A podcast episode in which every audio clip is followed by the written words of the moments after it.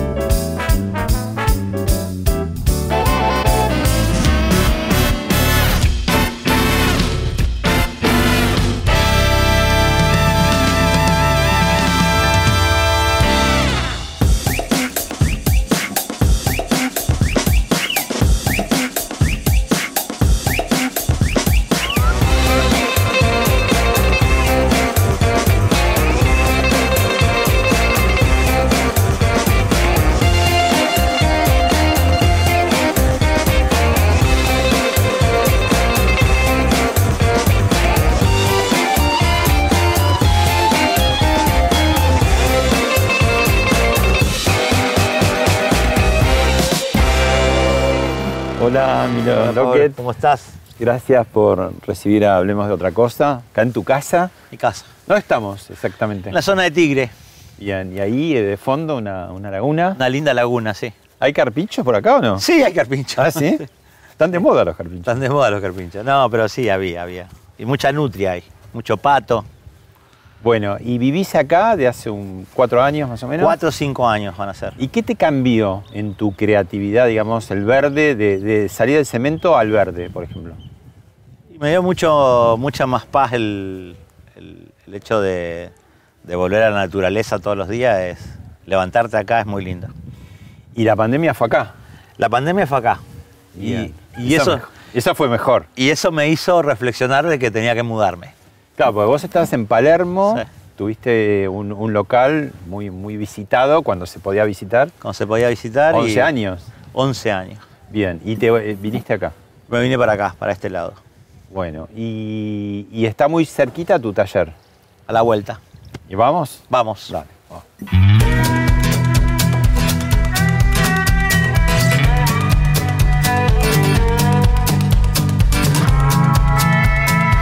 Bueno, Milo, llegamos a tu taller, tu espacio de arte. Mi espacio de arte. ¿Qué pasa acá? Acá es donde trabajo todos los días. Acá es donde paso 8 o 9 horas del día. Eh, para mí es un lugar muy importante.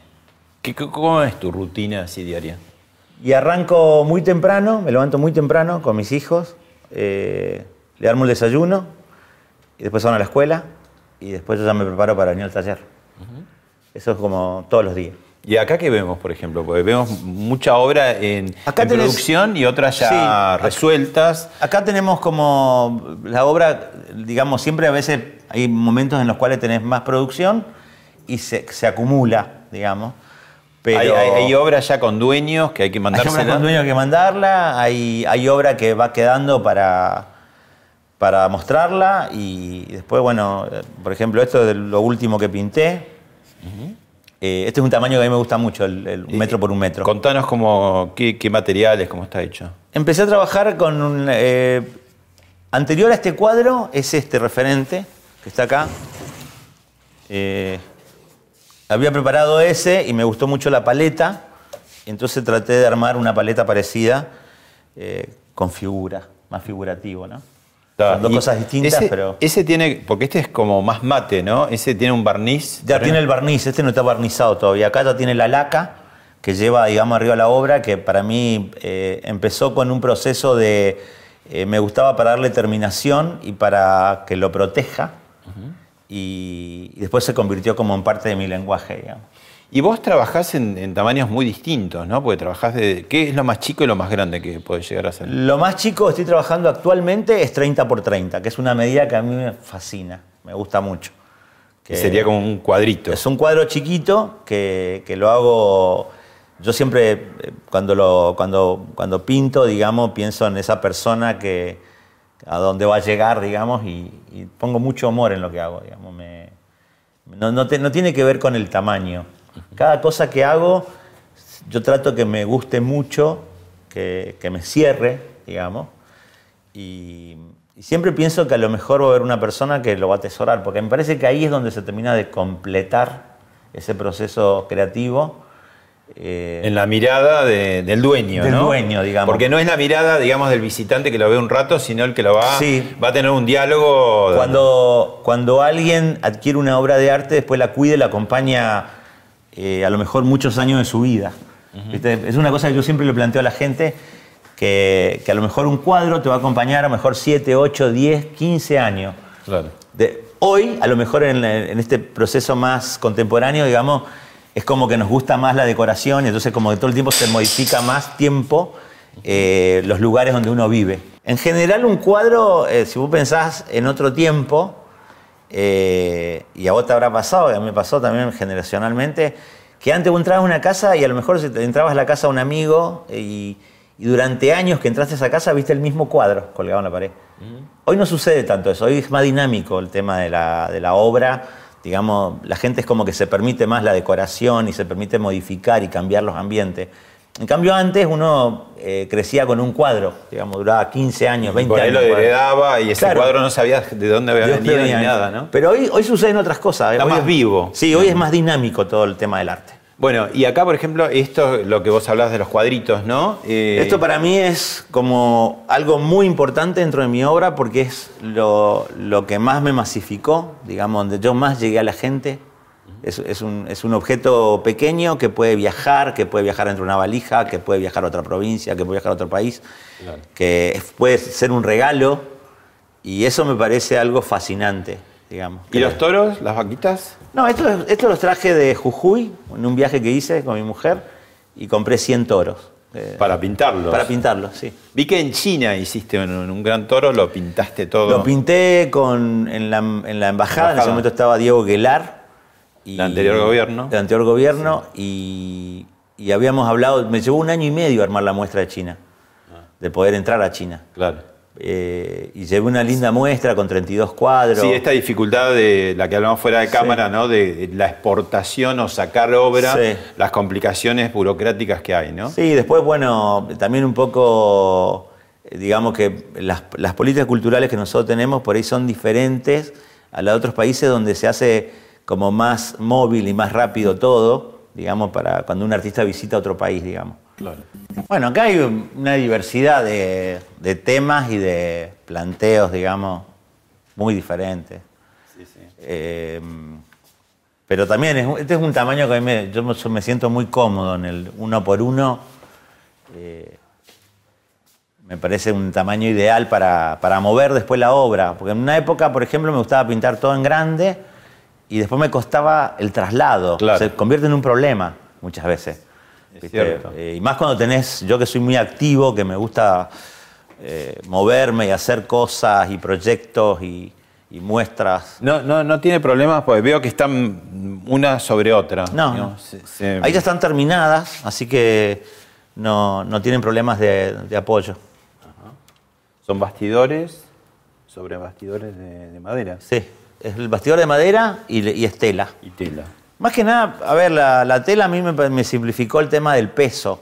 A mí me gustaba más trabajar eh, la madera.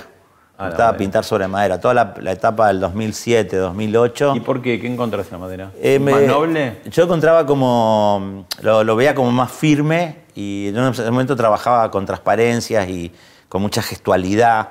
Ah, entonces me permitía. podía ser como más brusco, menos delicado. la tela. mi arte era como más bruto en ese momento. Ah si bien hoy tengo la brutalidad, eh, está como más contenido en algunos aspectos. Bueno, allá veo, a lo lejos, estoy viendo como una tela en blanco. Te voy a mostrar el proceso de cero. Dale. Bueno, la tela en blanco, el papel en blanco, ese terror que tenemos los que escribimos, este, algunos artistas plásticos, sé que no es tu caso. No, no, ¿no? ¿Por qué? Porque vos te lanzás directamente. Yo, yo, sí, yo en el momento me, no tengo problema. A mí me cuesta más el final. Ah. Me cuesta por ahí ponerle el final, digamos, me cuesta, y sobre todo cuando tengo una imagen y que está muy resuelta. Pero a ver, eh, eh, olvídate de todos nosotros. Como esta, por ejemplo, ¿viste? Esto me cuesta, es más difícil que esto. ¿Por qué? Porque acá yo puedo seguir interviniendo, interviniendo, interviniendo, no tiene final esto. En algún momento tengo que decidir dejarlo. Pero acá donde yo me paso ya cambia la estética de lo que estoy planteando.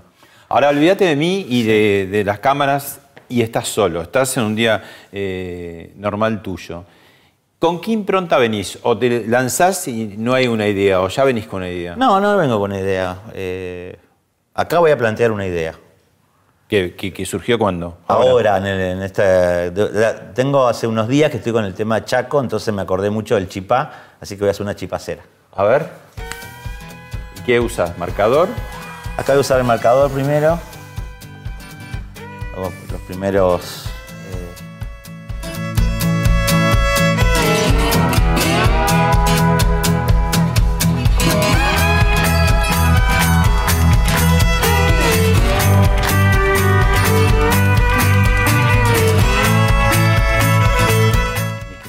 y cuando dibujas no parás o, hay momentos de, reflexión entre medio de la obra? ¿Cómo es? No, generalmente cuando una vez que arranqué ya no, tengo tanto conflicto porque, eh, digamos, siempre resuelvo sobre el error. Si algo no funciona, lo retomo, o sea, trato de optimizar eso que pasó y a lo mejor me pasé con el color, a lo mejor me, se convierte como en algo que me interesa más que a lo mejor si lo tuviese más resuelto. ¿Pero sos de empezar y terminar una obra? Sí, necesito empezar y terminar. Ajá. Necesito como tenerla... Y ahí ¿qué, empezás a pintar. Voy a poner un poco de color primero y después lo voy a lavar. Ah, ¿Qué es esto? Agua. Trabajo con una pintura eh, que es de Cinteplast, que es un, hidroesmalte que es buenísimo. Es, una, es un esmalte, como un esmalte sintético de los de antes, pero al agua. Y eso me permitió eh, también eh, trabajar más, más rápido, más... Es una pintura que se adhiere a la tela, al papel, al metal, a la madera. Entonces es como muy plástica. ¿Cómo sigue? ¿Estás como, como trapos? o trapitos para... Lo que quiero ahora es tratar de, de que se encimen algunos colores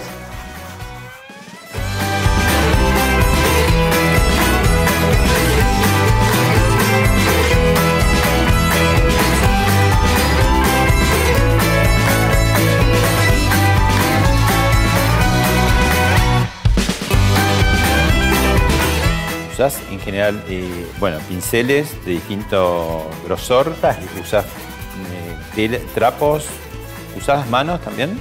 Sí, también uso la mano. Eh, y ahí esa combinación que vas haciendo de, colores, ¿la, vas experimentando o...? Sí, voy dejando que, que, aparezca. La, acá en este caso quiero trabajar así con la pintura sucia y que que no tenga una paleta determinada, sino que vaya apareciendo la paleta. A lo mejor este, este, exceso que después a lo mejor lo trabaje con, otro color por afuera, pero... Una obra así como la que estás haciendo, ¿cuánto tiempo te lleva? Supongo que será distinto cada caso, pero tenés un...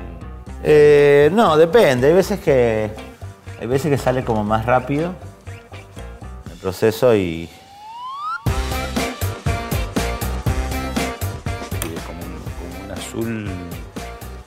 Es un negro sucio. Un negro que está sucio ya de antes. ¿Cómo te llevas con los colores? Los colores son una cosa rara, ¿no? Porque tienen un nombre pero no se los puede definir, ¿no? No, a mí el color me fascina. Uno tiene que eh. apelar a un objeto para decir de, ese color, pero no se lo puede escribir al color. Es, es como raro porque por ahí eh, hay veces que te interesa la forma. En mi caso, por ejemplo, hay veces que me interesa la forma y, y hay momentos en que me interesa más el color, porque me parece que el color después va a determinar la obra. Me va apareciendo esta, o sea, no es que siempre tenés que arrancar de, un boceto, no sé si ese es el nombre, el dibujo en sí y, después colorearlo, sino que a veces el, colorido es parte de, la forma también, ¿no? Sí, el colorido pero a veces determina la forma.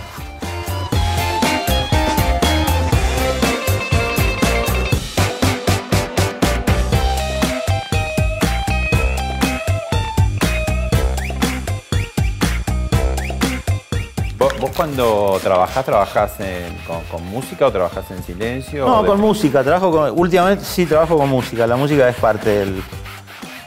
Eh, igual no, no, es una cosa que determine la obra. Eh, más que nada es como una compañía. Claro.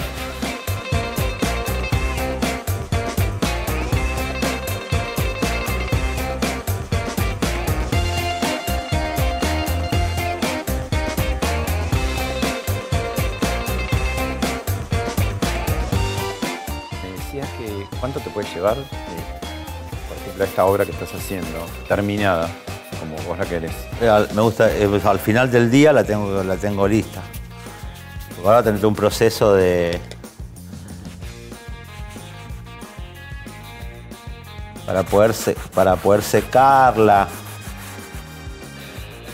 Tenés que esperar, digamos, para, seguir algunos procesos. Hay, hay procesos en los cuales tenés que esperar un poquito para, por ejemplo, el, tema que estemos todos nosotros te, modifica mucho o. No, no, no, nunca me.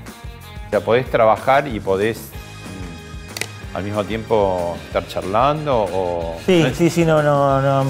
No, no, yo eso lo. ¿No necesitas una concentración particular, no, digamos? No, no, no, Por ahí algunos días sí, a lo mejor cuando estoy más metido en, un en una cosa que estoy haciendo, por ahí a lo mejor algunos temas me pueden llevar más en la concentración, pero en, general yo trabajo con ayudante, eh, digamos, y no es que me guste, no es que no soy un tipo tan solitario, ¿viste? Bueno, y ahí vamos, va tomando forma. Eh, ¿Y el fondo? Porque siempre uno, habla de la forma y el fondo. ¿qué el fondo lo voy a trabajar, eh, en, voy a descomponer este, un par de azules todo va a ser así o va, va, a tener distintos. Se van a ir mezclando también. Se van a ir mezclando. Vos, no tenés la paleta famosa de donde están. Sino que la paleta casi la haces sobre la propia sobre obra, la obra. ¿No? Sí. Y me, permito, me permito que aparezca, eh, a diferencia de otros artistas que son más estructurados por ahí con su forma de trabajar, digamos, la verdad que yo tengo amigos que tiene que salir como se lo imaginaron. Y a mí me pasa al revés. Como soy disperso, yo antes me enojaba con eso. Cuando me iba para otro lado, me enojaba porque decía, ¿por qué no me sale como eso que yo pensé? ¿Entendés? Y aprendí a trabajar con ese error y a dejar que suceda y que vaya yendo para... Y hay veces que aparece algo buenísimo que vos no, lo, planeaste, no lo, pensaste. Que acá, eh, la que manda es la mano casi. Bueno. Sí, sí, sí. Entonces a lo mejor dentro de un rato vuelvo a, a a sacar, a poner otro color arriba de este color y van apareciendo esas manchas de fondo que se van armando por capa, ¿viste? Que se van convirtiendo como más en transparencias. Bueno, ¿charlamos un rato? Sí. ¿Se podría definir un poco tu estilo así como, como naif? Hay algo de, lúdico también, ¿no? De, la cosa de, me parece que conecta muy bien también con los chicos tu obra, ¿no? por los colores, por, por la temática, los dibujos, los animales. Pero yo no lo veo, no lo, no lo veo, no sé, a ver, no, no, no, no me reconozco dentro del naif. No lo digo como peyorativo, ¿eh? No, no, no, no, no, no, pero eh, yo, yo, siento que tengo una obra eh, más dentro de lo que sería el art brut, más bruta, y que en los últimos años se puso más gráfica, más contenida. Eh, ¿Más figurativa sería? No, no, siempre fue figurativa. digamos, la obra es figurativa. Pero más gráfica me refiero a que está más contenida, más, eh, viste, cuando cierro con negro el color, viste, cuando necesito como envolver el dibujo. otra cosa que me llama la atención y viéndote trabajar y cómo trabajás tantas obras, que sos como un obrero de la paleta, ¿no? O sea, hay algo ahí de, músculo laboral. Sí, sí, sí tengo, tengo como una cosa... Industrial casi. Yo necesito trabajar mucho, digamos. No, no, sé por qué, pero tengo como esa cosa industrial que necesito, eh, digamos, de la cantidad, que no, tiene que ver con la calidad, porque, pero me parece que eh, en mi caso, que trabajo muchas horas, eh, no todo lo que haces a lo mejor eh, podés reconocer como obra. Me pasa al revés de otros artistas que a lo mejor piensan que tocan un papel y ya es obra de arte, ¿viste? Yo tengo como mi discrepancia con eso. A mí me parece que uno trabaja mucho hasta que encuentra algo que le gusta. Y la obra es el conjunto, ¿no? Con sus desniveles, con sus... Con sus desniveles, sí. O sea, uno aprende a aceptar eso. Ahora, eh, volviendo al tema de los chicos, ¿no? ¿Por qué es tan instintivo en el, eh, cuando sos chico? Te ponen un, papel blanco, te ponen crayones y ahí se lanza. Porque para mí es la primera manifestación del lenguaje. Digamos, cuando, cuando yo empecé a entender eh, que, nosotros, por ejemplo, cuando dibujamos, es nuestra primera manera de hablar, ¿no? de decir, de contar algo. Es, lo primero que hace un ser humano, digamos, raya, eh, se mancha. Eh, ¿viste? Cuando mirás un chico muy chico, dos, tres años, la imagen, digamos, es primero uno raya, después mancha, hasta llegar a construir una imagen. ¿no? Incluso en la historia de la humanidad también aparece el dibujo antes que la lengua, ¿no? Antes que la lengua. Por eso a veces me parecía como raro, hoy ya no tanto, pero donde más se desarrolló, digamos, eh, la lengua del arte, digamos, es en los jardines de infantes. Eh, no tanto así para mi gusto en la escuela secundaria. Y, sí me parece, por ejemplo, interesante que que es una materia que, por ejemplo, materia de arte, siempre, por lo menos me pasaba a mí cuando yo era chico, parecía como un recreo. Y, hoy se la toma más en serio. Hoy se reconoce más ese lenguaje. Pero no, no, no está mal que siga teniendo esa cosa de recreo, entre comillas, buena, ¿no? En el sentido de, sí, sí, sí, de creatividad. Ahora, vos tenés algo también parecido a lo de los chicos, que es no vas en busca de un objetivo, sino más instintivo. El chico también cuando se lanza no está diciendo voy a hacer tal cosa, ¿no? Quizás se sorprende el mismo explorando, ¿no? Sí, sí, sí. Me parece que yo no a mí me pasa esto, que yo no tengo estructura, yo no hago boceto, por ejemplo. Nunca hice boceto, me cuesta, es un, paso que me salto. Eh, yo voy directamente a la acción. Y hay veces que tengo una idea, hay veces que no tengo ninguna idea y la obra aparece. Hay veces que tengo una idea y aparece otra cosa. Porque también soy disperso. Entonces pienso una cosa y hago otra. Antes yo renegaba de eso, hoy lo, lo capitalicé y por eso trabajo cinco o seis obras al mismo tiempo. Tenemos ahí algunas imágenes, estamos rodeados de imágenes, pero tenemos imágenes eh, tuyas en distintos momentos para ver. ¿Vale?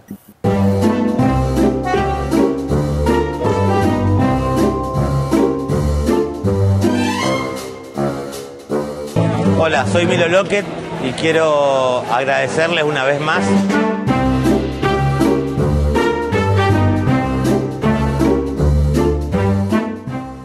con Paloma.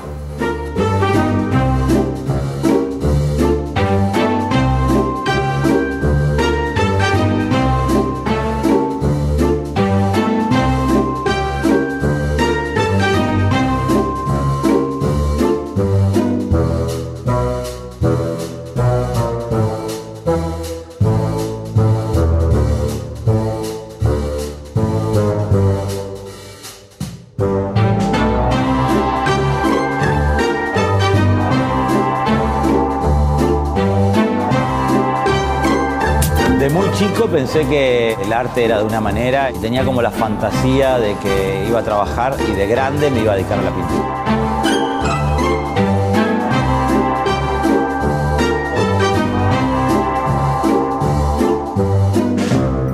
Hay siempre cuestiones en tensión, ¿no? Por ejemplo, el tema este que vos decías que algunos artistas, si no la mayoría, necesitan complejizar eh, una idea para plasmarla y que vos vas por el camino contrario, que es lo simple. ¿no?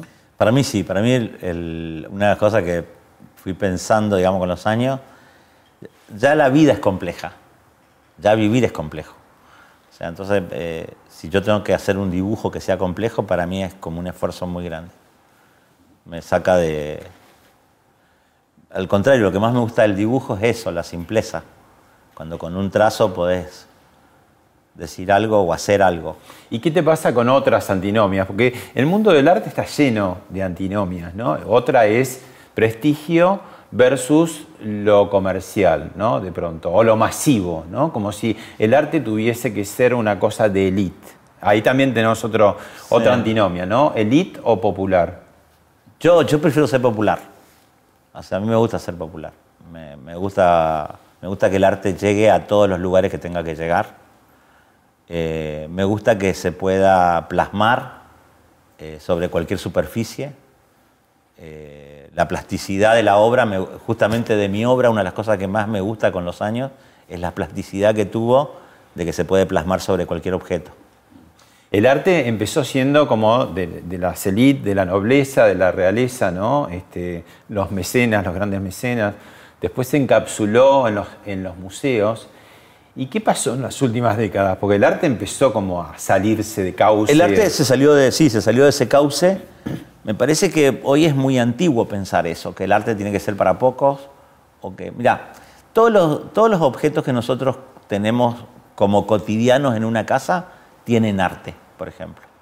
Y ahí ya hay un avance muy grande. Eh, y la combinación de esos objetos es un arte en sí también. En sí, claro, sí. Pensar. Eh, a veces fallido o a veces sobrecargado. No importa, pero ah, fíjate que una cosa, por ejemplo, que yo lo, pensé y lo hablé con muchos amigos que son arquitectos. Eh, hace 50 años atrás, la cocina de una casa estaba escondida. Y hoy la cocina tiene protagonismo en una casa. Incluso en restaurantes, ¿no? Claro, como en plano, ¿viste? Como en primer plano, ¿no? Y me parece que en el arte pasó lo mismo, digamos. Hay unos cambios que son eh, interesantes, digamos. Pensar, ¿viste? que A ver, pensar que eh, toda una remera tiene arte, un plato tiene arte, un mueble, un mueble tiene arte, diseño y arte, ¿no? Los edificios, ¿no? El Totalmente. de una ciudad.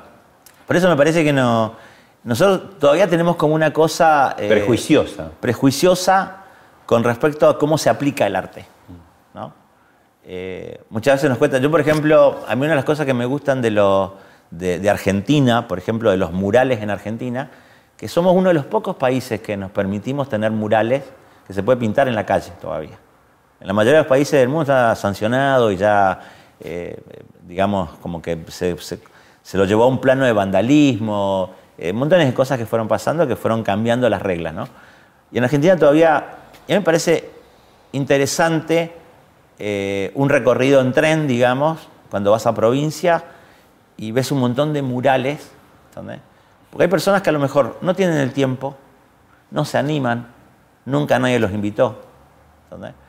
Y me parece interesante que puedan conocer un artista o, o recrear la vista no solo con un paisaje, es una manera de desacralizar el arte, ¿no? Sí, totalmente. Totalmente. Pasó por, por Hablemos de otra cosa Abel Pinto, que como bien sabes es un intérprete de música, pero vos sabés por qué lo voy a poner y de qué va a hablar. Cuando nosotros llegamos a Resistencia para que nazca Agustín, llegamos tiempo indefinido, porque lógicamente no sabíamos cómo iba a continuar todo esto que estaba sucediendo en el contexto, eh, no teníamos idea. Entonces, pasan unos días y yo empiezo a darme cuenta de que a mí me, sentaba muy bien estar ahí, me sentía muy bien, me sentía muy contenido. Yo cuando llegué a Resistencia y estuve por primera vez muchos días, tuve la sensación de que era un hogar para mí. Resistencia, Chaco en general, una de las provincias además como más pobres, más, con más necesidades, ¿no? Y, cuestiones sociales pendientes todavía, cómo, cómo vivir alrededor, porque todo es mucho más cercano, como es más chico. Eh, no es que en Buenos Aires no suceda, pero hay formas de aislarse más o de no ver. Ahí seguramente ves todo, ¿no? Sí, a mí me parece que la forma de aislarse o no ver, por ejemplo, me gustó la forma en que dijiste, cuestiones sociales pendientes, eh, tiene más que ver con lo que uno quiere o no quiere ver. Bueno, él es eh, casi un camino inverso al tuyo. Llegó al Chaco hace pocos meses, ¿no? Y vos viviste casi toda tu vida. ¿De cuándo a cuándo? ¿Naciste? Hasta los 40 años, 41 años viví en Chaco. ¿Naciste en Resistencia? Nací en Resistencia. ¿Y cómo llegaron tus ancestros irlandeses, ¿no? Al Chaco.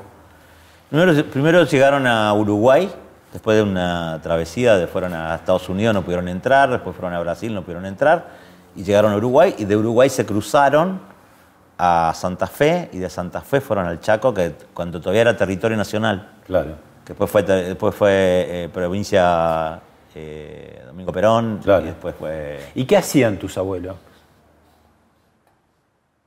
Eh, no, no tenían profesión. Vinieron y, digamos, no, tampoco es que hicieron dinero. Fueron gente muy... ¿Pero se sintieron de alguna manera a gusto? O... Sí, venían de la pobreza y tampoco es que les cambió tanto la vida, digamos. Muy agradecidos con el Chaco, pero ¿Y vos qué fuiste viendo en el paso del tiempo, en esos 40 años del Chaco? ¿Qué, qué fue pasando con el Chaco? Porque digo, esto que yo le decía a Abel, ¿no? Eh, es una provincia con sus... com- Toda la Argentina está complicada, pero digo, hay provincias que están más complicadas que otras partes, ¿no? Por la pobreza. Yo creo que a nosotros nos falta un poco más de argentinidad, a todos, no solo al Chaco. A mí me parece que los, en estos últimos 40 años, una de las cosas que, por ejemplo, no hemos mirado es la educación. No hemos mirado lo que pasa en el mundo, digamos. Los, los países que tienen compromisos, digamos, eh, con, con su lugar, eh, me parece que, que mejoran eh, la vida con, con las obligaciones, con derechos y obligaciones.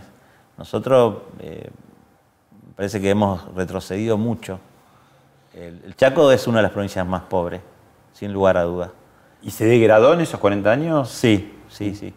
Ahora, Resistencia tiene como un toque también hacia el arte, ¿no? Con el tema de las esculturas. eh, Sí, hay una contradicción ahí, porque si bien por un lado eh, somos la ciudad de las esculturas, por otro lado también eh, nos falta mucha infraestructura. O sea, para... eh, son, son- bueno, son de las tantas contradicciones que tenemos, digamos. Te propongo ahora ir al túnel del tiempo.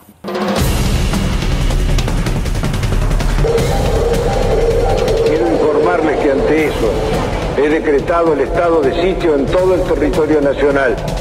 Informado al honorable Congreso.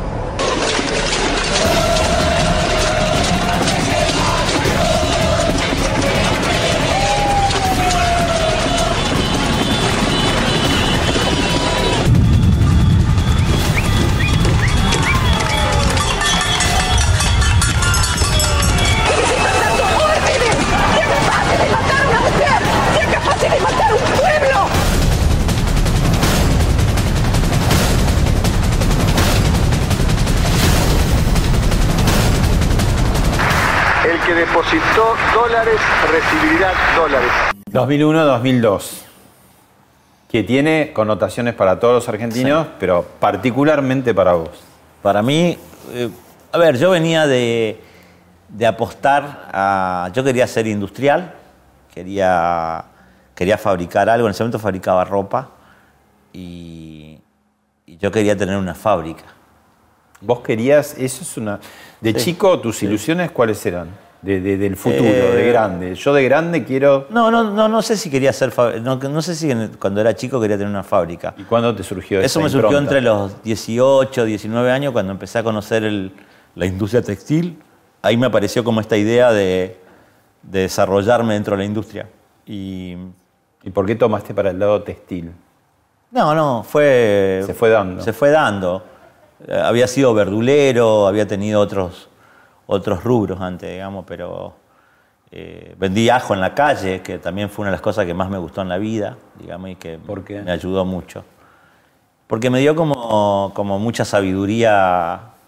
eh, la calle es muy interesante y aparte de trabajar en la calle, digamos, todos los días, es interesante. ¿Y cómo hiciste para tener una fábrica? Y entiendo que 20, 21 empleados llegaste a tener, ¿no? Sí. Eh, no, uno va creciendo como crece en este país. Hay veces que se crece de golpe. Y, y bueno, yo en ese momento yo quería armar una, una fábrica, llegué a armar una, una linda fábrica. ¿Qué fabricabas? Eh, fabricaba remeras de cero. ¿Estampadas? Sí, todo, hacía todo el proceso. Entraba una tela enrollada y salía una remera en una bolsita. Eh, ¿Y qué, qué- qué y tipo hacía de, todo el proceso. de estampado, de ilustración tenías? Digo, para bucear si es que conectamos con lo que sos hoy o no. Sí, hice mucho de mi arte en esa remera, pero también hacía mucho chiste, digamos, de, Viste, había, por ejemplo, una remera que nos dio de comer mucho, a mí y a otros amigos que trabajábamos en conjunto, que dábamos vuelta a las palabras, ¿viste? El Levis era Elvis. Con la misma logo. Con el mismo logo, todo. Bueno, eso jugábamos mucho con las marcas. Eh, y intercambiábamos logos, dábamos vuelta a los logos. ¿Y cuál fue el mejor momento que digas que estaba bárbara la fábrica? Y después contame por qué se cayó. No, yo creo que nunca nos dimos cuenta que toda la economía estaba agarrada con alambre. O sea, nunca nos dimos cuenta. Nos dimos cuenta de eso cuando empezó el 2000. Eh, ahí empezó la realidad, digamos, ahí se vio la realidad.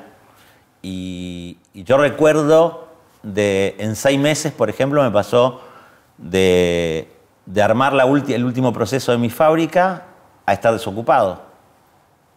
¿Viste? Un contraste. Un contraste fuertísimo. Sideral. Pero que yo lo, vi venir, pero no lo vi. Lo viste venir, pero no tomaste la recaudo, no, o dijiste va a pasar, o me hago distraído. Yo tenía como, mira, yo en ese momento yo leí un libro de, de Bachanian, el, de Adidas, eh, tuve la suerte de conocerlo hace unos años atrás, un libro que él escribió que se llama El error de ser argentino, donde él cuenta cómo importa la primera máquina en el 78, que queda dos años en la aduana. Típico. Y, no, la puede, no puede entrar y queda antigua la, máquina. Cuando, entra ya no sirve. claro. Qué horror. Eh, y vos decís, cuando vos, cuando vos eh, lees la vida a una persona que apuesta tanto a la, a la, fábrica, a la industria, digamos, que no es lo mismo que ser comerciante, son dos cosas distintas. ¿Por qué? Porque cuando vos fabricás, tenés una pasión para lograr este pincel, ¿entendés? que después se va a comercializar. Pero primero lo que te interesa es que llegar a este pincel, ¿entendés? que tenga los pelos necesarios, que tenga el peso necesario, que tenga... Eh, y dar trabajo también debe ser algo eso me sigue pasando hasta el día de hoy. Impresionante, ¿no? Halagador. En algún es halagador, es, pagar los sueldos es halagador.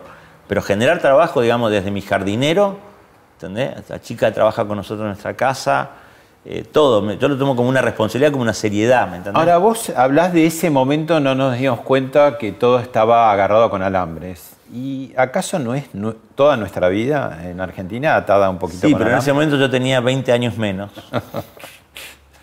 y pensaste que era un momento. Pensé que era un momento. No siempre, no para siempre. No pensé que era para siempre. Eh, sí, a ver, eh, para mí fue un impacto muy fuerte porque todos los días cambiaba el escenario. Todos los, días. precios, la hiperinflación. Todo, todo, todo cambiaba, era una velocidad y se derrumbaba y desaparecían cosas que parecían más sólidas que las mías. Que por una cuestión de distancia a vos te llega más tarde. ¿Y cómo sufriste ese proceso realmente traumático de decir, de, buenas a primeras, quedarte sin piso, literalmente? Se abrió este, la tierra y te quedaste sin. se quedaron sin trabajo tus empleados, pero vos te quedaste sin trabajo. Sí, nos, quedamos, sin fábrica nos, nos quedamos sin trabajo todos. O sea, fue muy duro ese proceso de de, cerrar, digamos, algo que vos habías tenido mucha ilusión. Una de las cosas que me gustaba de mi fábrica es que yo levantaba la luz. Tenía una caja de luz muy linda, donde tas, pas, pas, pas, y se van prendiendo las luces. Y, eh, me, gustaba eso, por ejemplo, estaba en, el fondo de mi casa y, eh, digamos, tenía como una cosa romántica de escuchar el, eh, de la máquina de coso, las, coser no, porque cosía afuera, tercerizaba, tenía todo como... Pero lo que era todo el proceso mío de la pintura, del avance de la tela, el recorte, todo ¿Y qué eso. Pasa, qué pasa cuando hay la hecatombe, cuando viene el derrumbe y uno dice, bueno, terminó todo? Pero después no terminó todo, porque sigue, la vida sigue. ¿Qué, qué pensaste en ese primer momento, ese primer impulso? ¿Cómo me rehago? ¿Cómo me reinvento en una palabra, ¿no? y te reinventaste tan distinto aparte. Sí, sí, en, ese momento yo tenía, me ofrecían trabajos de otras empresas y, a mis amigos les parecía raro que yo no los tome. Me, ofrecieron dos trabajos que yo no, lo, no los quise tomar, que eran eh, una gerencia de una casa de deporte que se quería multiplicar para el área donde estaba yo.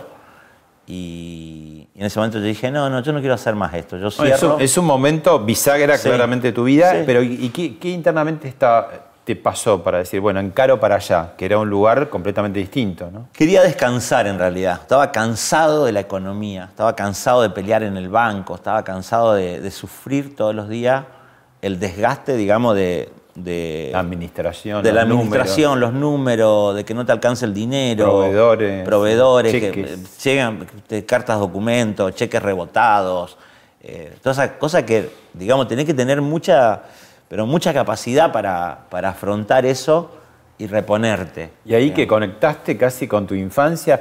Esto que hablamos del dibujo, de la pintura, como recreo o no recreo, pero finalmente para vos sí dijiste, tengo que salirme de esta pesadilla y conectaste con... Yo, yo pensé que iba a ser un descanso para ver cómo me organizaba para hacer otra cosa. Nunca me imaginé en ese momento que iba a construir después mi carrera ahí, que iba a ser mi medio de vida. O sea, pensaste que era una transición. Yo pensé eso, que era una transición de un tiempo que no sabía cuánto tiempo me iba a llevar. ¿Y cuándo... Porque yo quería pintar en ese momento, quería volver a la pintura, quería retomar la pintura. ¿Y cuándo descubriste que iba a ser un modo de vida? A los pocos meses ya me empezó a gustar la idea de, ser pintor y decir, bueno, yo quiero vivir de esto. ¿Es verdad que vos cerraste y ya a las pocas horas ya estabas dibujando y pintando? Sí, yo el día que cerré la... Cerré, que decidí, tomé la decisión de cerrar, eh, Sí, a la mañana fui, compré dos bastidores y me puse a pintar en el patio de mi casa descalzo con un pantalón corto y, dije, bueno, se terminó todo, dije, ¿viste? mis empleados lloraban. Eh, hasta acá llegué, hasta acá llegué, listo. Y organicé la salida, que fue más difícil de lo que me imaginaba. Te invito ahora a ver eh, un artista eh, enorme que tiene en Argentina, que también tiene una forma de trabajar eh, muy original, muy impulsiva y muy laboriosa. La vamos a la charla. Bueno, acá se pueden ver distintas. Este es el lobo marino de Alfajores de Mar del Plata. Esta es una performance que dice que se llama Naranjas en México. La Torre de Babel. Esta es la Torre de Babel acá en Plaza San Martín con libros de arte y de poesía. Esa es el Ágora de la Paz con libros. Se editó un libro de frases hechas, de frases célebres de artistas. Esto Kidnapping que que raptaba gente. ¿El Gardel? Carlos Gardel de Fuego. ¿Eso En Colombia, en Medellín. Ah, donde, murió, justamente. Y el obelisco acostado en San Pablo. Mm. Este es el obelisco de Pan Dulce. Esta es la cabina de teléfono electrónica que hice en New York que reaccionaba con tu con el número que marcabas y te pasaban cosas. Es el happening más tecnológico que hice en 66, inspirada en Marshall McLuhan el, medio es el mensaje. Claro, el medio es el mensaje. Street Country Happening, que hablaba por teléfono y me comuniqué por satélite con dos artistas. Divina. La gran Marta Minujín. La gran Marta Minujín, sí. Que también nunca se quedó, eh, se achanchó, ¿no? Siempre es como que busca. Este, a, mí, a mí me impactó mucho conocer algunas obras de ella de la época informalista, cuando habrá tenido 18, 19 años. me, me sorprendió muchísimo. Claro. Me gusta mucho el informalismo. Y vos cuando, cuando hablas que tenés un arte despreocupado, ¿qué querés decir con eso? Que no tengo preocupación de, trascender o de, o de, reconocimiento, ¿viste? Esa cosa que por ahí los artistas tienen como sufren cuando no tienen reconocimiento, cuando no tienen trascendencia, cuando no... ¿Te molesta que de pronto la academia, entre comillas, o la crítica de pronto mire para otro lado? O no, no, no, no me molesta para nada contrario, no, no me molesta para nada. Eh, no, porque yo no lo necesito, digamos.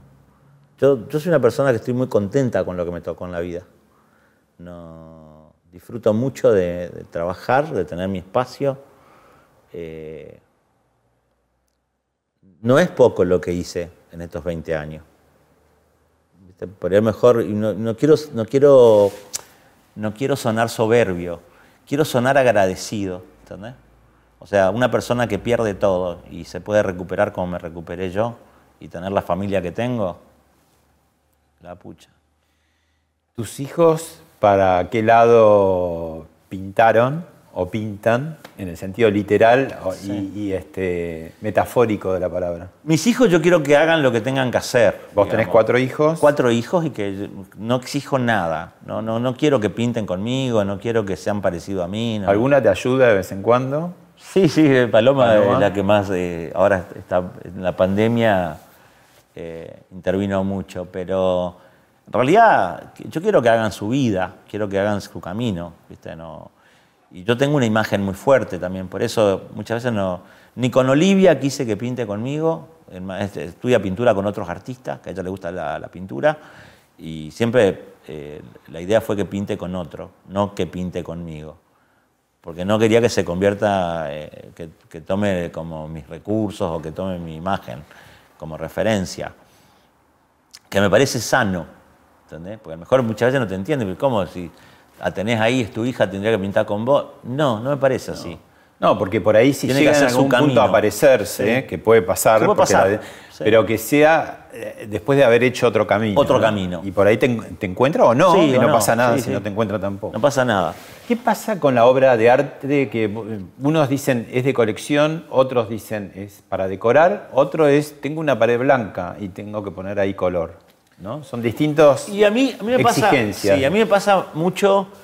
Eh, con, digamos que tengo un público muy ecléctico porque yo tengo coleccionistas, tengo gente que sabe mucho a lo mejor de, de arte y quiere viste, algo muy especial y tenés el tipo que ama un elefantito, ¿entendés? quiere que le pinte su perro. Eh, me pasa mucho eso. ¿Te piden de pronto pintame? Sí, sí, hemos pintado la semana, esta semana estoy pintando una familia de siete con tres gatos y dos perros, salchicha. Y lo hago feliz y trato que sea lo más, eh, que se identifiquen lo mejor posible, porque amo eso que, primero que tengan la posibilidad de pedírmelo y que no les dé vergüenza. ¿Entendés? a ver, eh, yo amo un montón de artistas que me hubiese gustado decirle, haceme un retrato o haceme un dibujo, eh, ¿entendés? Y, y a lo mejor no lo hiciste o no pudiste por muchos motivos. Ahora, a diferencia de eh, la pintura, no sé, renacentista o lo que fue el impresionismo, que, trata de alguna manera de ser medio fotográfica, en tu caso claramente no lo es, ¿te posa la familia? No, no, no, no. Pero vos sí la querés conocer un poco. Sí, me mandan, generalmente me mandan referencia, eh, referencia de ellos. Muchas veces te mandan las palabras que les gustaría que escribas, eh, te mandan los colores que les gustan, te mandan fotos para que los veas y, vos haces una reinterpretación de eso. Totalmente. Pero, pero digamos, a mí me parece algo, que pase eso me parece algo maravilloso. No, no lo veo como, como algo menor, ¿entendés? Ni tampoco me, me condiciona, digamos, porque lo hago con mi imagen, con mi forma, eh, digamos, de, generalmente yo pregunto por los colores que les gustan para, por una cuestión de respeto más que para que me marquen el camino, ¿entendés? Vamos a ir a una muy breve pausa y te dejo picando dos preguntas. ¿Quién pone los valores en el mercado de arte? Y la otra pregunta es, ¿es caro tener un Milo Locket? No me contestes ahora. Vamos a una pequeña pausa y ya volvemos.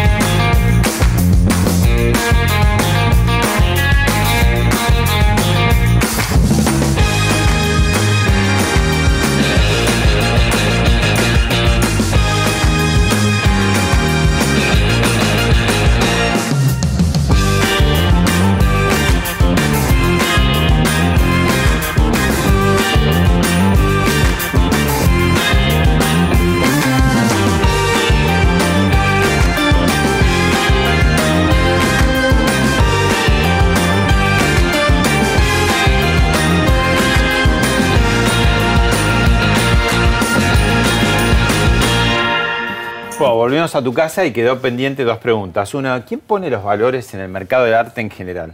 Esa es la primera. Yo creo que el, valor generalmente lo pone el galerista, el, el, marchand, digamos. ¿De qué depende? Eh, para mí depende de la demanda. O sea, uno puede poner el precio que quiere, pero en realidad lo que necesita es eh, que haya demanda. Si no hay demanda, no hay precio. ¿Y qué tan caro o barato o qué es comprar un Milo Locket, tener un Milo Locket? Yo, me manejé de una manera eh, bastante al revés de todo lo que sucede en el mundo del arte y siempre traté de, tener un precio accesible porque, mm, primero porque quiero, quiero que sea más masiva la obra quiero llegar a, muchos a muchos lugares. Y me parece que es como una elección, un camino, digamos. De tener un buen precio que acompañe la obra. Y, si no, siempre trato de ponerme de acuerdo con, el, con, el, con la persona que, que quiere tener una obra mía. Es muy difícil que yo discuta de, de dinero. ¿Y para, para tener una idea, ¿qué estamos hablando? ¿De, de, qué piso más o menos arrancamos hasta, no sé? Arrancamos de 5 mil pesos hasta 200 mil pesos, 250 mil pesos. ¿Qué, ¿Qué, ves en tu futuro con, con, con, tu arte? ¿Hacia dónde vas? ¿Tenés así, a veces pensás? Mirá, yo creo que en, la Argentina todavía me falta eh, recorrer muchos lugares. Eh, si bien viajé por toda la Argentina, eh, me parece que todavía hay mucho mercado para mi obra. Y en el mundo eso va a depender mucho de las economías, digamos, de la economía global, digamos, cómo, cómo funciona el mundo las próximas décadas. Eh, hoy a lo mejor para nosotros es más difícil hacer una carrera afuera, pero, pero tampoco es una cosa que, me, no me deja dormir. O sea, yo estoy contento con lo que hice, con lo que hago y tengo proyectos eh, me interesa más una, idea más de viajar con la obra que, que, la obra trascienda, digamos, o cruce las fronteras la obra sola. Me, divierte más viajar, digamos, y hacer algo en algún lugar, eh, que eso sigo teniendo como muchas propuestas, así que eh, no estoy muy preocupado por eso. Gracias, Emilio. Gracias, Pablo.